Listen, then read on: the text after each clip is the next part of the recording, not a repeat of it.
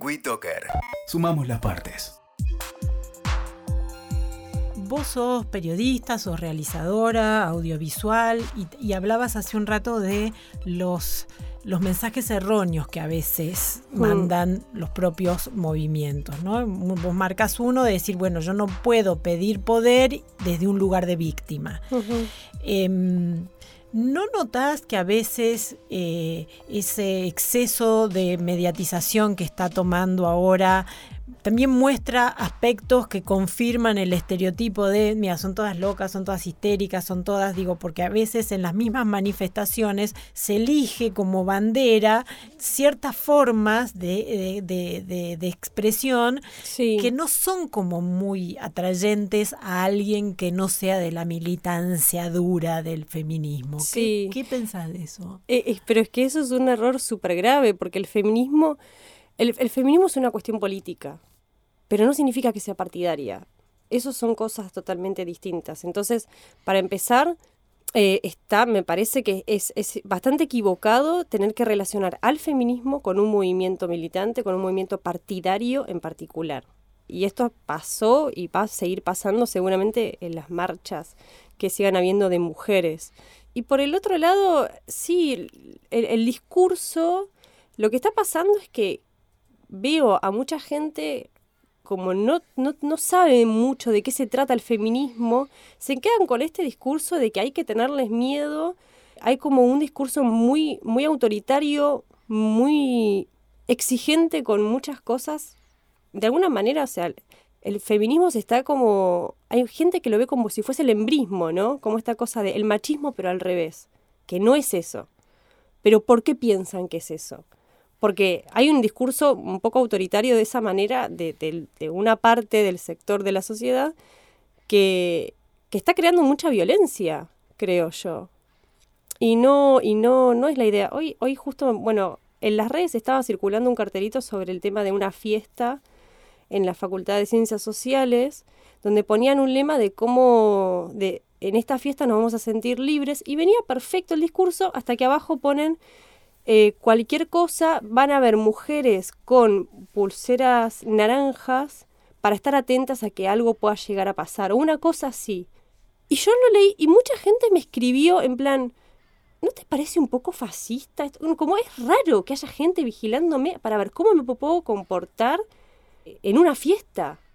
Bueno, pero ahí es, es, parte del contraste que vos decís de venir de las fiestas em, en España o en Alemania, en donde si es una fiesta libre, es libre. Claro. A esta idea nuestra de libertad que siempre es tutoriada. Nuestra libertad siempre tiene que tener un, una contención, un líder, una...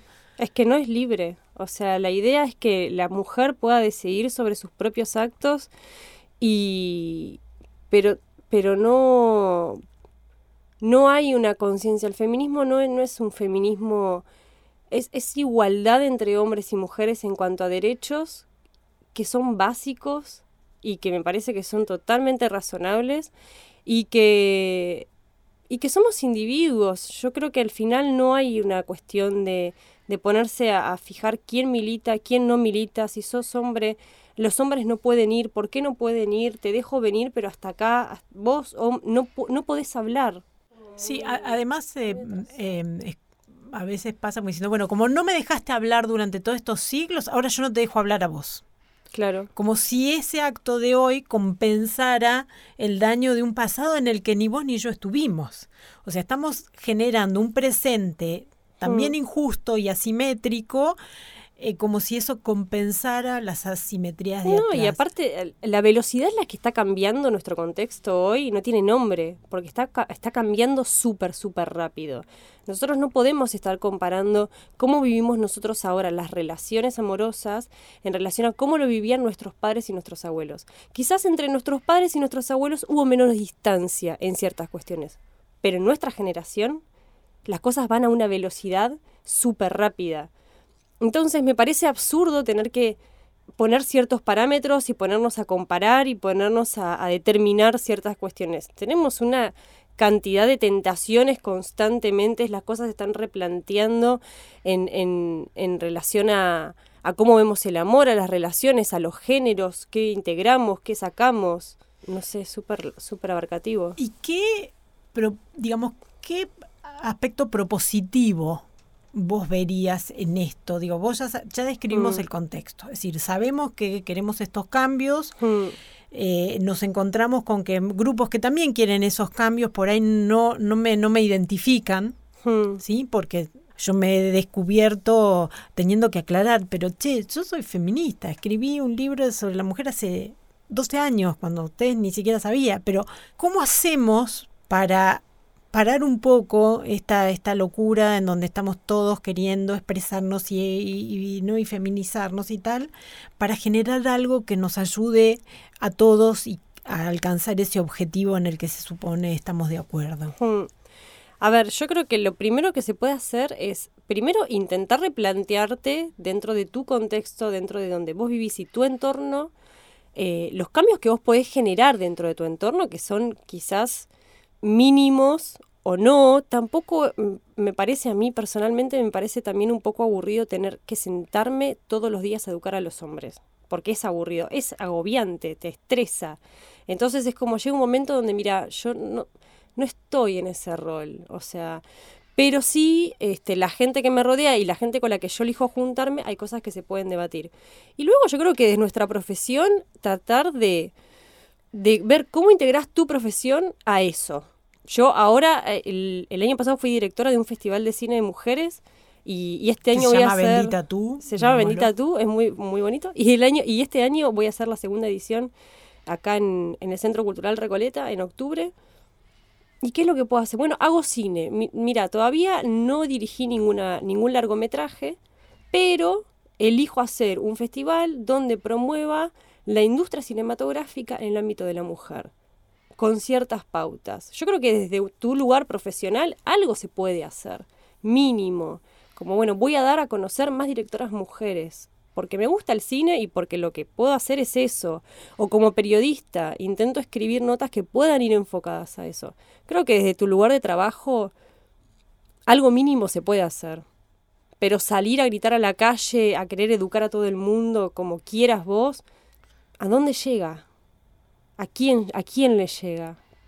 Hay que pensarlo muy bien, creo. Eh, vos tenés una columna en, en- en la radio donde me divierto mucho escuchándote de hablar de aspectos femeninos que no discutimos, ¿no? Sí.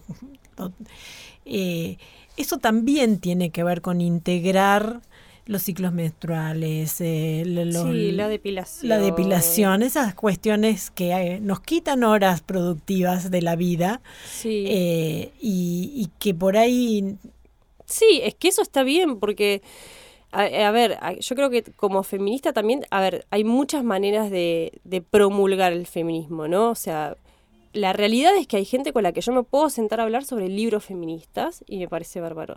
Hay gente que no le interesa leer sobre feminismo, que no tiene ni idea de quién fue Simone de Beauvoir. Entonces me parece bien, vamos a lo básico. Cuestionate, ¿por qué usas tacos? Bueno, porque las mujeres siempre, ¿te parecen cómodos? No, bueno, pero ¿te parece si en una situación, callejón oscuro, viene alguien y te quiere robar, vos podés correr con eso? Nada, cosas básicas que yo creo que hay cosas que no se cuestionan. Lo de la menstruación fue una columna que hice la semana pasada y la verdad es que, que nos divertimos mucho hablando sobre el tema. Porque son cosas que decís, a ver, esto nos va a pasar cuántas, 500 veces en nuestras vidas. ¿Por qué nos da tanto asco? ¿Por qué no se puede hablar? ¿Por qué no se puede cuestionar?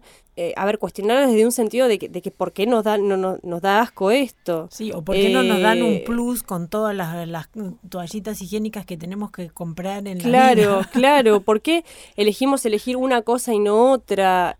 Y está bien Digo, hablar pero vos lo haces desde una mirada femenina o anti-depilación, entonces dicen, no, me voy a dejar los pelos y ya...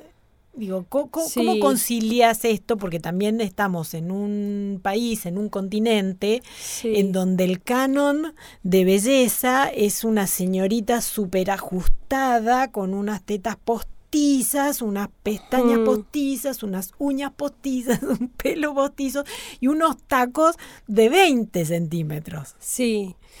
Es- yo lo hago desde un punto de vista un poco más radical, puede ser. Sí, pero porque también eh, yo creo que nos tenemos que preguntar como mujer, o sea, como mujeres nos tenemos que preguntar a ver cuáles son los beneficios y cuáles son las consecuencias de todo esto que elegimos hacer. Este, ¿Por qué se habla de, de, la cosificación de la mujer? ¿Por qué se habla de que hay dos tapas de revista, mujer y hombre? Qué casualidad, la mujer está desnuda y el hombre no. Ahora está cambiando un poco eso. eso te iba a decir, ahora ya no es tan así. Eh, ¿eh? El hombre también- ya se está, o sea, se cuida más, Digo, está si uno ve, un poco salís, más. salís de la industria sí. y mirás en Instagram y vos vas a ver que hay casi tanta cantidad de cuentas de chicos mostrando el pechito, Sí, los sí, abdominales que las chicas. Digo, porque eso también es como una mirada de, Hmm. de la industria vieja. Sí. Digo, también los hombres se están cosificando y quizás es la, la justicia divina que Sí, sí, sí, total. No, no, no, total, total. Pero ahora también se están depilando. sí, no, hay una, hay, hay unas, como un contexto metrosexual que me parece súper llamativo en los hombres. A mí no me parece mal que la mujer elija cuidarse. A mí lo que me parece mal es que la mujer no le guste y lo haga por presión social.